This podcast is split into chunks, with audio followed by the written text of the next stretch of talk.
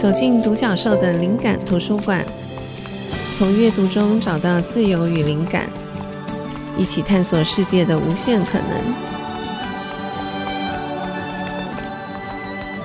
欢迎来到独角兽的灵感图书馆，我是主持人李慧珍。我们今天要继续来聊创作这个主题，邀请到的来宾是剪纸艺术家杨世义阿贵，因为我们私底下都叫阿贵，所以今天我们还是用阿贵来称呼你哦。欢迎阿贵。嗨，大家好，慧珍好。嗯，其实阿贵自己也是摄影师跟导演。我之前认识你的身份，同时你也在拍东西，对不对？所以我觉得你的创作是很多元的。我想说，可以请阿贵你自己先描述一下你跟创作的渊源，从什么时候开始？创作从。高职从大学算是比较正式开始。我在大学的时候找到自己的天赋，嗯、也就是艺术创作。嗯，然后那时候自己其实成长过程比较辛苦嘛，就是寄人篱下十年，然后被打、被骂、被看不起啊，所以有很多的愤怒、怨恨、痛苦跟不满。嗯、所以一开始创作它就是如同我的出口。嗯，在没有人陪伴我的时候，永远有创作，他可以听听你说话。嗯，然后想不到我在借由创作输出自己的时候，也开始连接起跟别人。分享的管道，嗯，对，所以创创作其实是在我生命中扮演很重要的角色。然后你是因为流浪者计划才接触到剪纸的吗？对，流浪者计划。嗯，我记得你那一段的那个经历也非常非常动人。在云南的时候遇到一个老太太，是吗？可以讲一下这个故事。对，就是因为我我成长这样一直被打、被骂、被看不起啊，嗯、然后然后家里又负债啊，就觉得很痛苦，嗯、然后觉得怎么这么不公平啊。嗯，然后不平衡，可是我就看到为什么那一种在黄土高原呢、啊、里面生活的大娘啊，他们日子过得比我还苦，物质比我们还匮乏，嗯、可是他们怎么可以在困顿之中就是依然微笑，嗯，然后在苦难之中依然给别人祝福。然后我本来以为幸福是在于你拥有多美好的环境、多充裕的资源，可是有人在最匮乏的地方依然可以微笑，那为什么我不行？嗯、所以我其实有一部分是好奇那一份生活态度，嗯、因为我感觉人生要追求的不是艺术，而是幸福。嗯，对，如果艺术无法让我幸福，那对我而言，艺术也不值得一提啊。嗯，对，所以你刚才问我说，创作之于我的关系是什么？其实对我而言，创作只是生命的周边产品。我自己生命本身才是最重要，也最值得我投注一生去创作的作品。嗯，其他对我来讲就是周边，你走路必然会有足迹，会有痕迹，而那一些痕迹可能就是别人看得到的作品。可是走路的这个人自己快不快乐、健不健康、美不美丽，我我觉得那才是我最在意。那所以为什么我看到黄土高原上的那一些笑容？在困顿之中依然有微笑，苦难之中依然可以用双手给人祝福，会吸引我，因为那就是我想要成为的样子，嗯，而不是我要追求什么艺术或创作。所以创作对我来讲就是工具啊、手段啊，嗯、是我挖掘自己、探索自己生命的工具，嗯，对，然后也是完成我自己这个生命美丽样子的一个方式，嗯。嗯我不知道听众朋友有没有在各个场合或者在网络上看过阿贵的作品。我记得我那时候看到你的剪纸作品的时候，其实是有一种很很奇特的触动，因为我觉得你的作品并不是诉求一些很美型啊，或是写实的造型，就是我从未看过的东西。然后经由你的诉说，会觉得那个真的就是你的生命的表达。然后。如果听众朋友听阿贵讲话，你也可以发现，其实我觉得他就是一个很擅长说故事的人。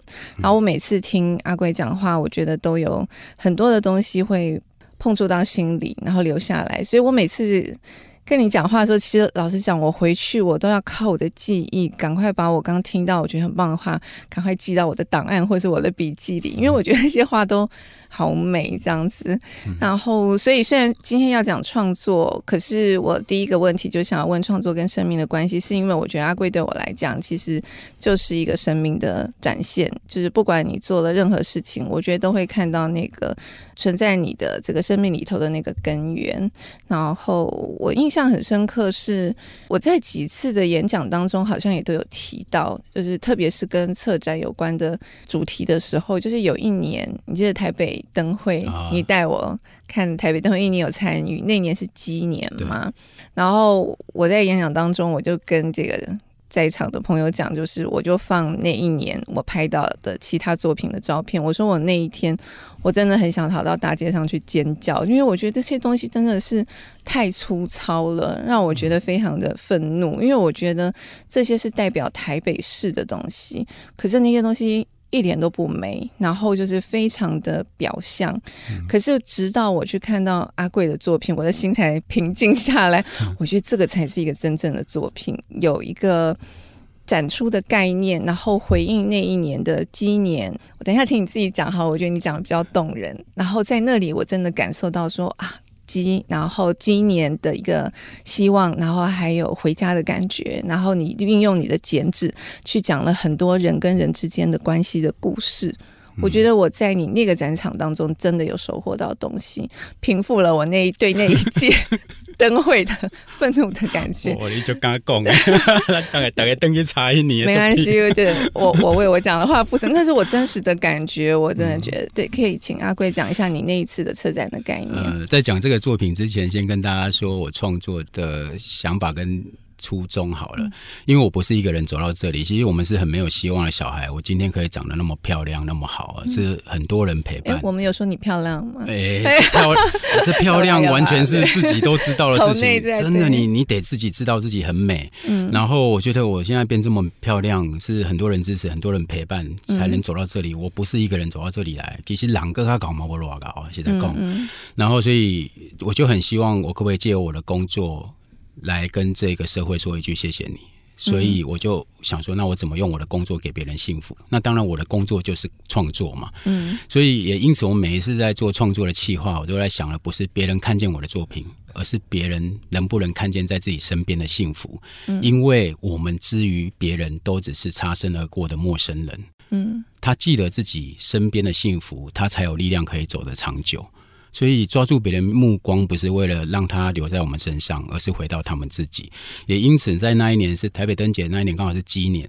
嗯，啊，我的情况鸡业台语没有讲给给，所以我的情况那让个大概起一个给。嗯，那我一般大家看到的灯笼就是一个你从外面观看的一个立体的东西。可是因为那时候我们就真的把那一个花灯盖成一个家，而且是大家可以走进来的。嗯，那我们就想要跟大家说，家里的灯火是最美的光。嗯。灯节啊，一年才一次，可是家里的灯一直为你亮着。嗯，然后这一个花灯做成一个空间，真的是一个家的实体，是希望你走进来的时候，我可以跟你说，这个家因为你才完整，你就是家中最重要的风景。嗯，那为什么要这样谈？因为很多人觉得自己没有价值，觉得没有意义，他出去外面没人喜欢。嗯，可是我好希望提醒大家，不论你在这个世界。到哪边受委屈，或哪里可能人家不喜欢你，永远永远要记得有一个地方你是重要的。嗯，你记得，你就会有力量再去面对辛苦。这样，嗯，所以我就很希望让大家记得，有一盏灯一直为你亮着。然后再加上那，你看那个作品已经五六年前，那台湾这个社会的是我们在十年前就开始一度安尼骂来骂去，啊，个讲台湾是鬼岛啊，呢，嗯嗯，啊，一度咧骂这个社会啊，但是我了感觉怪奇怪啊，我们好像都忘记一件事情，诶。这个社会里的人从哪里来？嗯，从我们家里来。哎，对，对啊。所以，如果当我们觉得社会有问题，我们应该要回去回头去看看有没有把家顾得好。嗯，其实，照顾家庭就是在照顾这个社会。所以，有一部分也很希望大家可以去记得，社会里的人从我们家里来，照顾好家庭，其实就是在为这个社会努力。而如果你觉得这个社会不好，回头看看家顾得好不好。如果你家里好，去看看别人的家。身边朋友的家有没有需要照顾？嗯，那社会就会好了。所以那时候才会想要做这个 gay 的作品。那同时，我们也希望给大家力量嘛。嗯，所以我们就收集家里给你最感动的一句话，因为我们知道说家里的话就如同心里的光啊。我之前我那时候好喜欢你讲这句话，所以你把那些话都剪在你的作品里头，对不对？对。然后希望大家可以带走一句对你而言有力量的家里的话。像里面就有爸妈说，我们什么都不会，但我们会一直陪着你。嗯，哦，然后也有大人说，去幸福吧，我们就在这里。嗯，很多话，嗯，那想不到有一句话哈，却影响了我的家庭。嗯，就是我妈妈那一年走到一句话前面，突然掉眼泪。嗯，我一时我说妈，你还在考哈啊，因为刚好那一年农历年前两个礼拜，我的外婆过世。嗯，啊，我一时间没有意会，我妈你还在考。然后他就指着前面那四个字“娘家还在”，嗯，然后也得指着那四个字说“阿妈不爹啊，妈妈没有娘家了，嗯、娘家没有了。”嗯，我妈哭的超惨，超惨。我说没，我妈很坚强啊，才有办法支撑我们这个家庭。嗯，她很开朗，我没看到她哭了那么的激动。嗯，怎么办呢？我就抱着她，大概抱了五分钟后，我其实一直不知道怎么办，不知道怎么办。抱了五分钟后，我才跟妈妈说，我就抱着她一边一边给她秀秀嘛，讲妈，阿妈不爹啊。我要给你笑，我要给你听。嗯，哎、欸，这句话其实很简单，对不对？嗯，那为什么要犹豫五分钟？嗯，因为我没有信心啊。我怎么有信心可以做的比妈妈自己的妈妈还要好？嗯，但我也就在那个当下明白什么叫做承担。嗯，原来所谓的承担不是因为你现在做得到，而是你愿意让自己做得到，那叫承担。嗯，对，那这也影响我的家庭。那我要讲这一段是我收集那些话，我都跟普罗大众收集的。我就故意不挑文学家、艺术家、设计师什么的，嗯，因为我希望社会里的人都觉得我也可以，这不是某一些人才可以做到的事情，嗯、每一个人都可以。你美好心意的一句话、一个动作，都在影响这个社会。嗯，没有人微不足道。嗯，啊，你觉得自己微不足道，只是因为你没有看见故事后面剧情的发展，就如同你的一句话，影响了你们心中的艺术家。哇，你的要把力量全部回到每一个人身上，嗯、不能让目光停留在艺术家身上。嗯嗯，嗯要让力量回到每一个看到的人身上。嗯，确实，这个也是我那时候看到你的作品，我特别感动的原因。因为我觉得一直以来，我觉得我自己特别欣赏的作品，就是我会在那个作品当中看到。他要跟我传递的讯息，看到那个对话，而不是先看到艺术家或者是设计师。所以我在那个展场当中，确实有感受到你要透过那个作品传达的家的概念。所以刚刚贵讲说，那这个责任愿意承担，其实我觉得那也是家的意义。家为我们遮风避雨，我觉得那个就是家原始的力量的来源。好，谢谢阿贵，我们休息一下，等会再回来。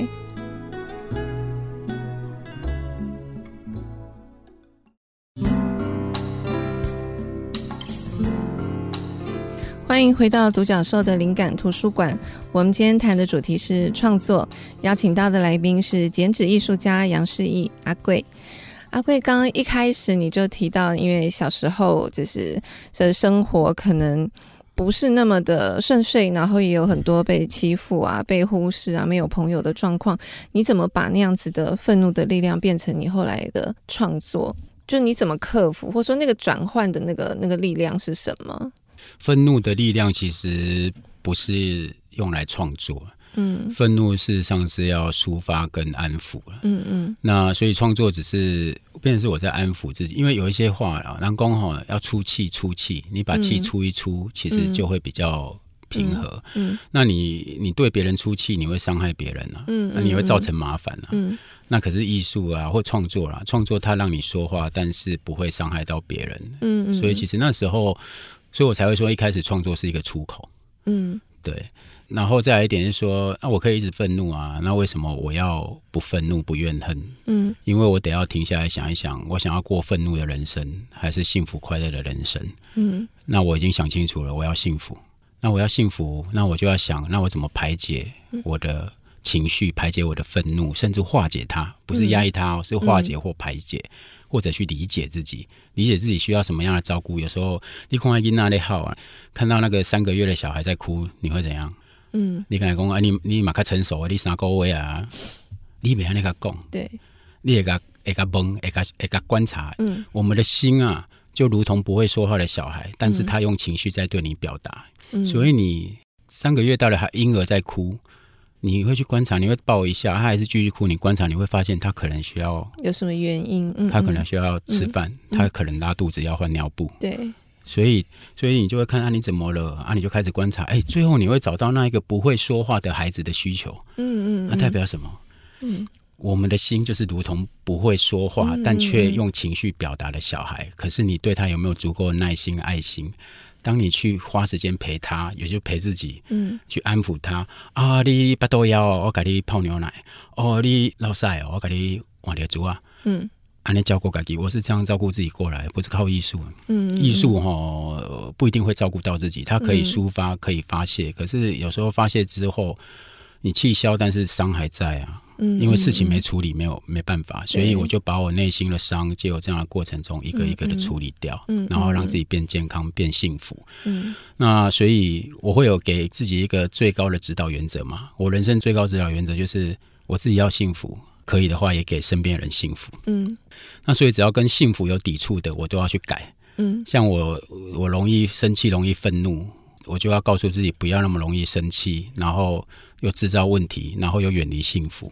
嗯，所以有一个最高的指导原则，这样子。嗯嗯。那你创作的时候，通常会有一个你想要对话的对象吗？还是说，就是说你会先有一个轮廓、一个想法在脑海中成型了才开始做？还是你是边做边去形成，就让那个创作带着你走？你比较是哪样？其实我是有对话的对象，嗯，所以我没有创作的欲望，哎。我真的我真的没有，嗯嗯、就是所以，我每次创作，我眼睛都会闭上，嗯，就想的是社会需要什么，嗯，嗯大家在难过什么，受苦什么，因为它比较像是你表达的方式，对，然后就是看到社会的需求，眼睛张开，嗯，嗯。然后把我觉得可以给大家力量的画面，嗯，列印出来，我就觉得我是一个性能不错的列表机而已啊，就是工具人、哦、，OK，啊，社会是我的创意总监，嗯嗯嗯，对，所以。所以为什么你们你说是先想一个对象？对啊，我就想着大家。嗯，所以你们为什么看到我的作品会感觉到幸福？嗯嗯，这原因其实很简单，但讲出来可能会有点受不了。嗯，你准备好了吗？好，请说吧。你看到我的作品，你会感到幸福，是因为我在还没有遇见你们之前就把你们放在心里面。嗯嗯，真心是这样。我想着我这样做，你们会幸福吗？你们会快乐吗？全心都在想这个，然后。就像我就举家的例子好了，我知道很多人觉得孤单，觉得无助，或者觉得自己没人喜欢。嗯，我看到这个状况，我自己也是这样走过来，我就很舍不得，所以我眼睛闭上看到这样的状况，我怎么告诉那些你觉得自己孤单无助、没人爱的人，其实不是这样，你是有人爱，你有个地方永远等着你。嗯，所以就产生了那一个作品的概念。我觉得阿贵很有趣，因为有一些人是他心里面有一些。负面啊，黑暗的角落，或是一些感受，然后借由创作把这个东西，就像刚讲的释放出来。看他释放出来，就是他内心那些比较负面、黑暗的东西。可是我觉得你反而是相反，你有一些黑暗的，或者是说你有一些想到这个社会上有一些人可能是呃生活在黑暗里头的，你反而是想要借由创作去表达出。给他温暖，让他可以走向光明的这样子的力量，所以我觉得还蛮特别的。所以受苦很好啊，嗯，受苦过后你就会理解人，嗯，你会理解，你也会懂得去疼惜，嗯，你会知道人家在难过什么、辛苦什么，而你自己走出来了，你就会想要给他幸福，给人幸福，嗯，嗯，嗯。可是，在那前提是说，很很多时候你说一直。借由愤怒啊、怨恨啊、不满在创作，有没有？嗯，我自己也是这样啊。而且你知道这是有好处的呢。我花了很多时间才离开这个好处。嗯，我就说创作是一个出口，那出口跟你现在所处的位置有一段的距离，所以你要走到出口之前，你就会留下许多的作品跟痕迹。嗯嗯嗯。我你知道吗？我那一些愤怒、怨恨、痛苦的作品，让我得了几十个奖，快要一百个奖。嗯，然后还让我得了几百万的奖金。嗯嗯。所以到后来产生一个麻烦。嗯，我已经到出口了，出口就是边界之处。嗯，窗口门口就连着两个世界，也就是你站在边界之处，你再往前走一步，生活会不一样。嗯，我在那个出口的地方，我开始犹豫。嗯，我再走出去会变幸福哦。会变快乐，嗯，然后我就超害怕的。我想我惨了，死定了！我如果走出去变快乐、变幸福，我就再也做不出痛苦、怨恨、愤怒、不满，而且让人家觉得有深度的作品。那后来呢？那怎么办？可是，所以我就说，最高指导原则很重要。嗯，我就站在那个交界处，我跟自己说：杨思义，你创作是为了出口。嗯嗯，找到出口，而出口是为了走出去，不是让你停留在原地。嗯嗯。而如果创作需要这么多愤怒、怨恨跟不满，杨思怡，我们不要艺术了，我们要幸福。嗯嗯嗯。然后我就走出去了。嗯。那是为什么那时候会害怕？因为我很怕说哈，快乐的作品没深度了。嗯。哎呀，啊，要愤怒、怨恨、悲伤、孤单、不满，才看起来比较。这也是我本来另外想要问你的，嗯、对你来讲，你的创作的养分是什么？但创作也是来自于这些受苦过后啊，嗯，你懂得去对人疼惜啊。事实上，一开始力量有很多种，看你想要选择哪一种。嗯、怨恨、愤怒、不满可以是力量，可以是超大的力量。是。可是爱与祝福也是一种很棒的力量。嗯嗯，你说，你看那些哦，人公改给妈妈的好啊，压压的这个孝路也是遵循一个公家跟他啥，什么都没晓的一个查某囡仔，喜欢爱做妈妈了，十八般武艺什么都要会。嗯嗯，不是因为他天生就这么厉害，而是他心中有关爱的对象。嗯嗯，为了爱，所以他产生了十八般武艺。嗯，所以爱也可以是一个超强大的创造力啊。嗯，对啊，那。如果爱也可以创造，嗯、恨也可以创造，嗯、那你要选哪一个？嗯，啊，当然嘛是选爱比较划算，嗯、你又不用受苦，又给别人幸福。对，哎呀，这个靠逻辑其实是可以分析出来的。所以阿贵的作品好像都是在这个立足点，嗯、而且我真的觉得有从你的作品当中都有感受到对这个社会上或者是这个世间万物的感谢跟爱。你可不可以聊一下你最近的比较大型的作品？哦，你说善行盐田那一个？对，善行盐田。哇，我其实很开心有机会做这个作品，因为它可能就如同我自己的生命历程。嗯，你知道善行盐田就是在所谓的盐分地带。嗯，台南的。对，台南盐分地带，你脑袋进产，你的怎样讲盐分的土地是就拍尽责，就是盐分地带都很难生存，嗯，跟生长生命存在的地方。对，可是那里的人为什么可以存在？因为他用坚强的意志力，所以才让自己长成现在的样子。嗯。对，那他意志力是来自于你心中有方向，所以你才有办法继续坚持。嗯，那可能你的方向也许是对身边人的关爱啊，嗯嗯对家庭的责任都可以。嗯，所以方向坚定，然后会有力量。嗯，然后刚好那个善行盐田啊，是全世界独一无二，只有在台南有。嗯。那扇形盐田，如果有机会，大家找一下空拍图，你会看到扇形盐田很多一条一条的纹理，那其实都是田埂，嗯，也就是可以走路的地方。而扇形盐田的中间那一条中轴线啊，你站在那边看，你会觉得它很像劈开海水的一条道路。哦，它真的很像劈开海水，中间只有那一条路，旁边都是海水。嗯。我就觉得哇，这太帅了！这一条路笔直的通向大海，有一种坚定的象征，嗯、所以我就想要在这个地方做一个作品。嗯嗯，我就以象征生命力的大树在盐田之中长出来。嗯，然后我想要鼓励大家，只要你方向坚定，海水都会为你让路。嗯，不要害怕。嗯，对。那也因此，你要有方向，那怎么办？那得沉淀自己。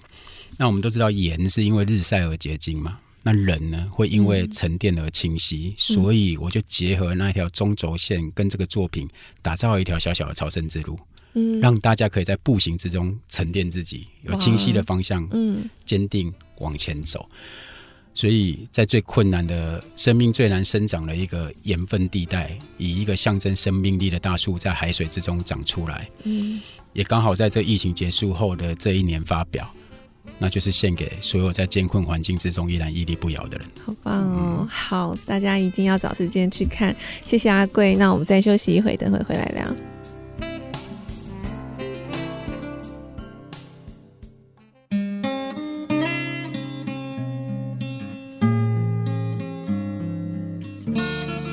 欢迎回到独角兽的灵感图书馆。我们今天谈的主题是创作，邀请到剪纸艺术家杨世义阿贵。老实讲，就是为了这次访谈呢，我有去找我之前的笔记，记在那个云端档案里头。因为我刚刚讲，每次跟阿贵见面，我都觉得你有好多很棒的话，就是我想要记下来。所以我回去找，我发现那时候你讲的一些话。我现在读了还是觉得很被触动，嗯，我想说先特别跟听众朋友分享你对工作你讲过的话，因为那时候我们可能有聊到，大部分人其实都不喜欢工作，觉得工作有一种不得不啊、无奈啊什么的。可是我记得那时候你就跟我说，你觉得有一份工作可以折腰，即便是跪地也是幸福的，因为可以走入社会。所以我想问问看阿贵，这么多年后，你现在对工作的看法，依然是觉得充满感谢的？对工作。你一定要感谢，也必然感谢。嗯，就是可以工作是一件值得感谢的事情。如果你回想你曾经为了找工作，嗯，然后在那边等待跟慌张，嗯，然后终于有一份工作的喜悦，嗯，你就会很感谢。但是我们人比较麻烦，工作也会辛苦嘛，所以我们就忘记他曾经给过我们的幸福。嗯，所以其实我总是会提醒自己，杨思义，不要在辛苦之中忘记你依然幸福哦。嗯嗯，对。那工作为什么我会感谢？一方面是我没想到我做艺术创作可以有工作。我的工作啦，讲、嗯、直接一点，就是不一定是社会的必需品。嗯嗯，对，许多人也不是必需品，嗯、而我依然有有用或没用可以定义。对，嗯、所以但我依然有工作的时候，我就很珍惜、很感谢。然后再来一点是，如果大家工作辛苦，我是完全接受，因为我觉得非常辛苦，可是不代表他没有给我幸福。嗯，然后如果你觉得工作辛苦，你更应该要趁早思考工作的意义，因为啊，人啊，除了睡觉之外，这一生最长时间的活动就是工作，就是工作。嗯嗯，这是你这一生最长时间的活动，你一定要趁早去思考。然后，因为工作辛苦，你一定要找到属于你跟工作之间的关系跟意义。嗯，对。那我们很多人都会觉得工作真的辛苦。那如果我们用台语来来看待哦，你对工作可能有不一样的感受。嗯，你知道工作的台语怎么讲吗？最慷慨，慷慨嘛。嗯，啊，你知道慷慨直接再翻成国语怎么翻吗？康啊，嗯，康就是空嘛。嗯嗯，啊，愧嘞，不知道，就是缺。哦，oh, 所以工作的是慷慨，嗯嗯，啊，慷慨就是空缺，嗯嗯嗯，对。然后我一直从小我就是在想，我应该被放在这个世界的什么地方？我卡北向人家垫的，嗯，因为以前寄人篱下，一直被打被骂，所以我一直在想，我应该被放在哪里才不会挡到别人的路？嗯。然后现在我有一个空缺，有一个位置被摆着啊，oh. 所以工作的就是空缺。所以你在看外面在真人的时候，都会说你职缺嘛。对，就是那个愧，嗯，那个缺，嗯，嗯对，所以你去填补了这个世界的某一个空缺，嗯嗯，嗯。而那也成为你的位置，嗯嗯，然后再来一点是工作啊，它其实是通道，也是载具，嗯嗯，如果你没有工作，其实某方面来讲，你也很难走进社会，嗯，因为大家都在忙，谁要陪你玩，嗯，所以它也很像一个通道，也是一个载具，然后把你载进这个社会。让你可以去分享你手中美好的事物，嗯，再去交换你所需要的东西，嗯，所以你从这个角度看，你事实上他是辛苦没有错，可是你不要忘记他也给你幸福，嗯，那你客观平衡的去看待这一些事情，你才有力量去面对工作的辛苦，嗯，对，我到现在依然感谢啊。嗯嗯，没有工作没办法走进社会啊，我也没有办法今天坐在这里跟你聊这一些，然后又有机会跟还没认识的朋友结缘啊。嗯嗯嗯，就好像找到了一个自己的位置这样子，这件事情其实是值得感谢的。嗯嗯，其实我觉得阿贵很很棒，就是我很喜欢听你讲话，是我觉得你很多时候你有一个自己的诠释跟解释，把某一个事情或是某一个。自此赋予了一种新的生命或是力量。我们刚刚在录音之前的聊天，我特别记住一个，我想说，就是录音的时候可以跟听众朋友分享，因为那时候我们聊到叛逆，你说每个人都应该要叛逆，然后你对这个叛逆的解释，我觉得你讲的真的超级棒，你。你要不要自己说？叛逆不是应不应该，叛逆是每个人生命必然存在的状态。嗯嗯嗯，只是大家没有好好去使用你的叛逆。嗯，我一直觉得叛逆是文言文，我把它翻译成白话文，你就知道叛逆有多珍贵。好，你再说一次。叛逆对我而言就是。你用全部的生命力，让你的今天跟昨天不一样，那叫叛逆。啊、听众朋友，请把这句话记下来，我觉得这个真的很棒的一句话。可是我们太可惜了，嗯、就是都把叛逆用在社会、用在学校、用在家人。嗯，因为一般人对叛逆比较是负面的，就觉得好像就是抗拒，然后就是只想到就说我不要做什么事情，他比较没有被赋予一个积极的意思，对吧？对啊，所以我就觉得太可惜嘛。嗯，你对学校、对社会、对外面，然后那个就是一场战争。对，然后战争没有赢家，总是两败俱伤。嗯，你还站着，也只是受了伤比较少而已，嗯，不代表你胜利。对，而当你胜利想分享，也没有人可以跟你分享，嗯，因为那些人都被你打趴在地上。嗯。我只是单纯的去分析说，这样使用叛逆的力量太浪费，所以我决定把叛逆用在自己身上，也就是我开始对自己叛逆。嗯，那为什么对我自己叛逆呢？其实以前寄人篱下，然后被别人打，会找妈妈，妈妈反正以前跟妈妈的关系也很不好。嗯，我恨妈妈。嗯，曾经恨过，但是不代表我没有爱。嗯，对，所以我那时候就跟自己说：“杨思怡，你想念妈妈不是吗？你也舍不得妈妈一个人扛起家里吗？”我说：“对。”然后我说：“那我们用最叛逆的方式走回家好不好？我们回去跟妈妈说，我们想念她好不好？”我不要，嗯，这样很怎样？我说：“那我们对自己叛逆一点啊，嗯嗯，我们让自己今天跟昨天不一样啊，嗯，就做一个自己之前本来不会做的事情，其实就是一种叛逆，就是就是叛逆啦。然后既然、嗯、既然这样，我们当然要把叛逆用在自己身上，嗯、让自己用最叛逆的方式走到自己最渴望的生活里，嗯嗯，嗯嗯。对。”那你不要去否定叛逆，因为否定你与生俱来的东西，你就是在伤害自己。你、嗯、你要去利用自己与生俱来的力量。嗯嗯嗯。对，然后我又找到一句话是，是因为刚刚阿贵刚好也有提到，就是你的创作，你的这些呃擅长的东西，其实就是一个工具嘛。那其实我觉得每一个人的生命都应该去开发自己的潜能。如果我们可以找到我们的潜能跟天赋，某种程度来讲，那也是我们可以使用的工具。可是有些人可能会把工具就是视作为武器。那我记得你之前有说过，就是没自信的人拿到工具就会成了武器。然后我记得我自己。不久之前，我有在脸书上分享一位我很喜欢的智者说过的话。他说：“一个人如果缺乏自信，他就会变得好胜，因为他只能从别人的失败当中证明自己。”所以，我想要问一下阿贵，就说经过这些年，其实对我们来讲，我觉得你现在是很有成就的人，然后也有一些名气。可是这些东西对你来讲，他们并不是武器，对不对？并不是为了。竞争或是争胜，你觉得成就或成功对你的意义是什么？嗯，这是也是一个很大的问题，而且它也要分阶段呢。嗯，我觉得为什么人会自卑、会没自信？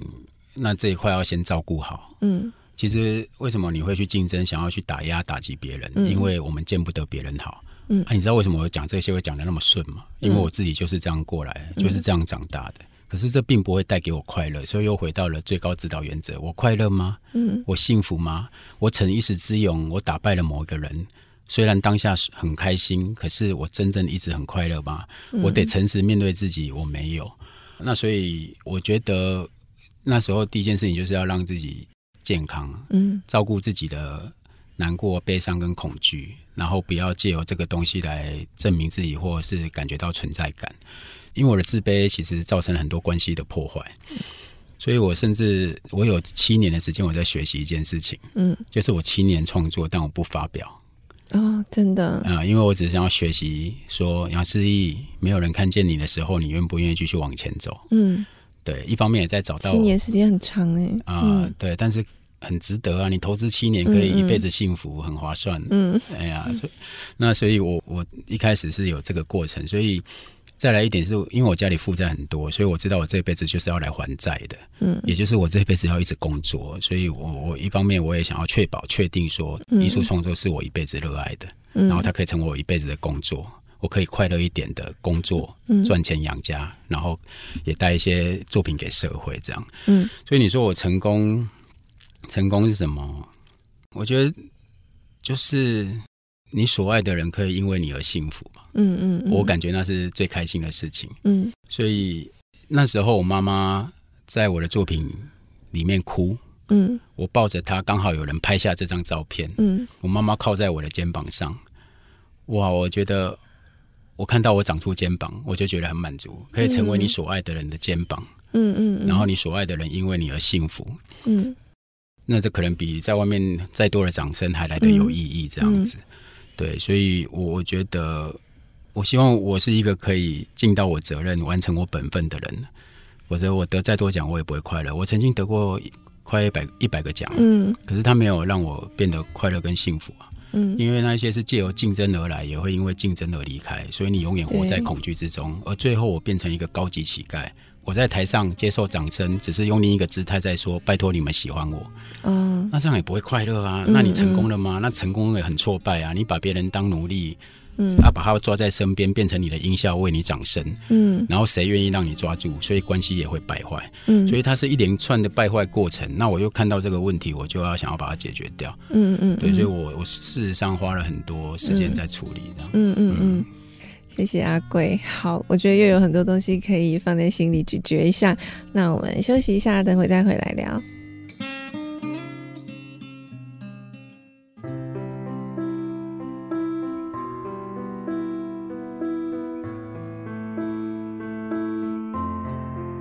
欢迎回到独角兽的灵感图书馆。我们今天谈的是创作，邀请到剪纸艺术家杨诗逸阿贵。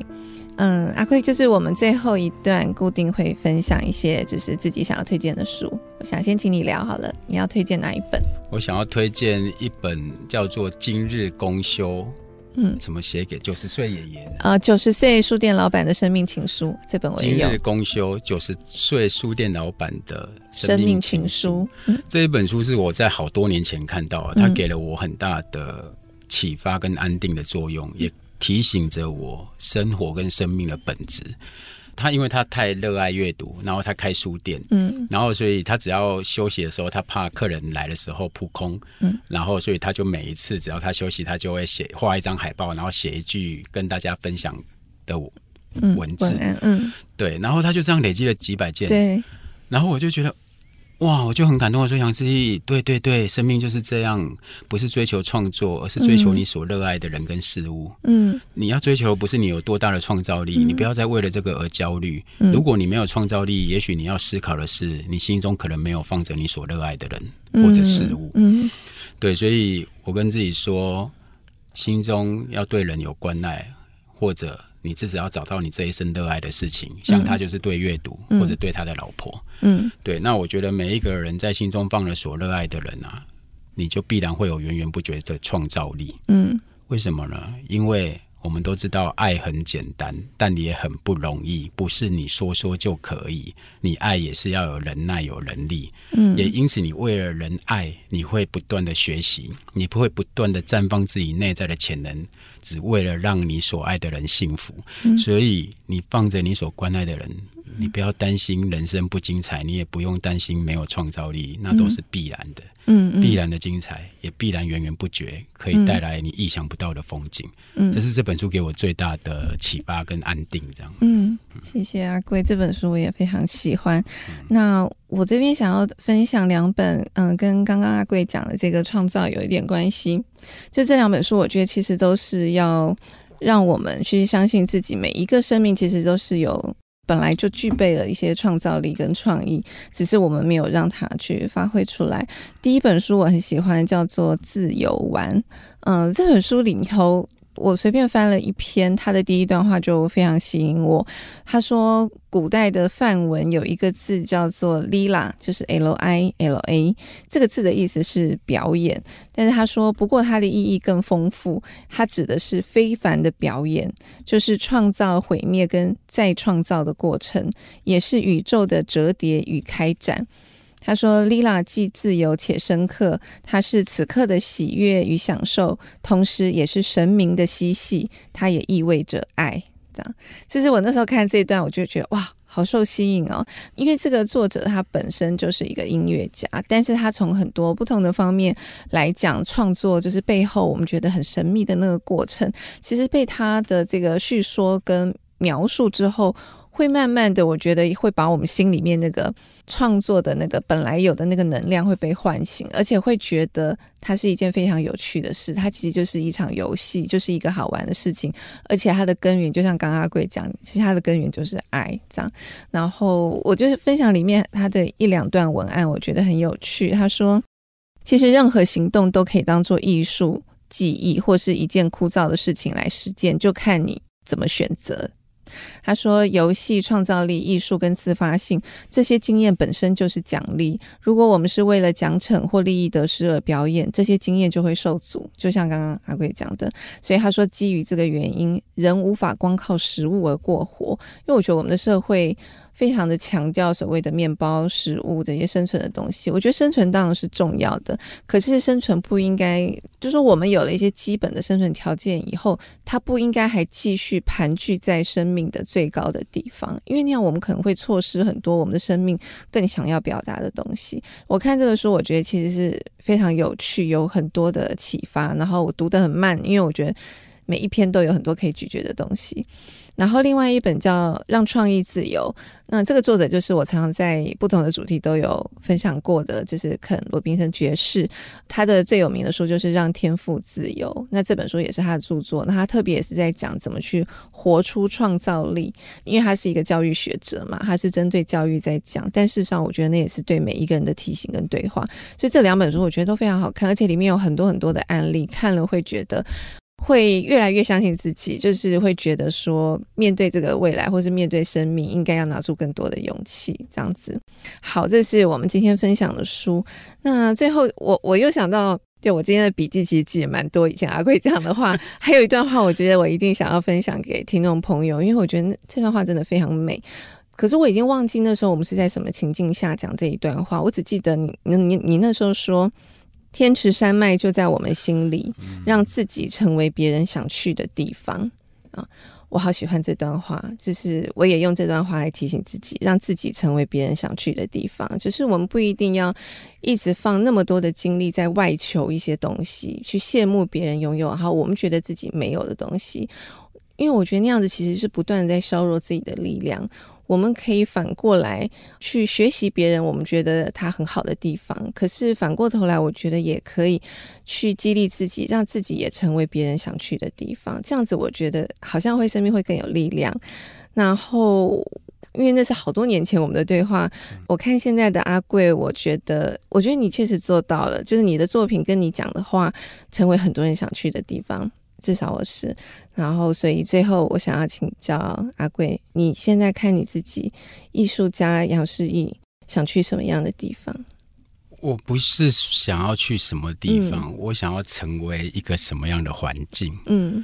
对，我所以那时候用一个比喻啊，其实那个是写给我太太的情书了。嗯，那时候她很受伤，然后我就觉得她很需要一个大大的拥抱，嗯、但她那时候也还不是我女朋友。嗯，所以我就眼睛闭上，我就看到她好像躺在天池里的湖中心。嗯，所以我就画了那个，我就说这里是天池，地表最高、最靠近天空的地方，然后天池可以平静你，然后一整座山脉可以拥抱你、环绕你。嗯，然后你休息之后可以回来继续过生活。可是我更重要了。就是要祝福你，有一天你哪里都不用去，天池啊山脉就在你心里，嗯，在你那里就有宁静有拥抱，而你成为每个人最想去的地方。嗯，所以我没有要去哪里，我希望我可以成为那里，嗯、就是你就成为那个环境。嗯嗯，对，因为我想要成为一个给人幸福的环境。嗯嗯，你所造之处都可以闪闪发光，带给别人光亮，带给别人快乐。嗯，对。成为环境吧，尤其是在这个世界喂养了我这么多风景之后，嗯嗯，应该长大了，我们也要成为一道风景。嗯、当别人路过的时候，也能带走一点力量。嗯，这是我最渴望的。好棒！你刚刚说，就是你在创作的时候，你都会闭上眼睛，先想这个社会上的呃人或者是事物，然后去浮现你想要对他们讲的话。现在如果要做一个作品，你闭上眼睛浮现的。你关注的是社会上的什么样的人？你想要对什么样的人对话吗？其实我想要跟每个人说话。嗯，就是我觉得人生好苦哦。嗯，真的很苦。嗯，苦到我会想哭。嗯，我就一直觉得人生那么苦，幸福应该要很简单。嗯，你你这样你才有力量去面对生活的千辛万苦。嗯，所以我好想要跟每一个人说。那一些没有门槛的幸福，而那个没有门槛的幸福就在你自己身上。嗯、你可不可以每一天跟自己说说你需要的话？嗯，对自己疼爱，对自己疼惜，给自己鼓励，而不要每天骂自己。因为伤害你的人不会每天在你身边。可是如果你对自己说不好的话，你会给自己二十四小时的伤害。嗯嗯。所以你需要什么？你希望别人跟你说什么？对你做什么？我们都可以对自己做。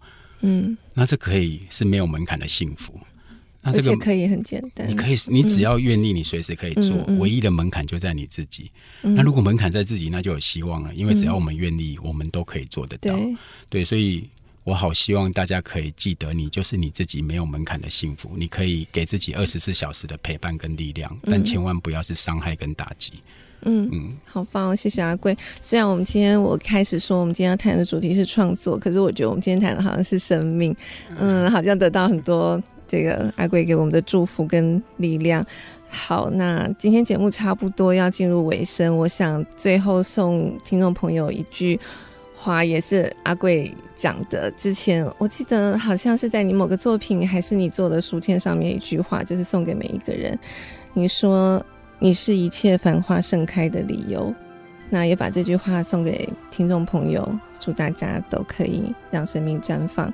好，谢谢阿贵来上节目跟我们聊很多很温暖的话，谢谢，谢谢你。那谢谢大家收听，我们下次见，拜拜。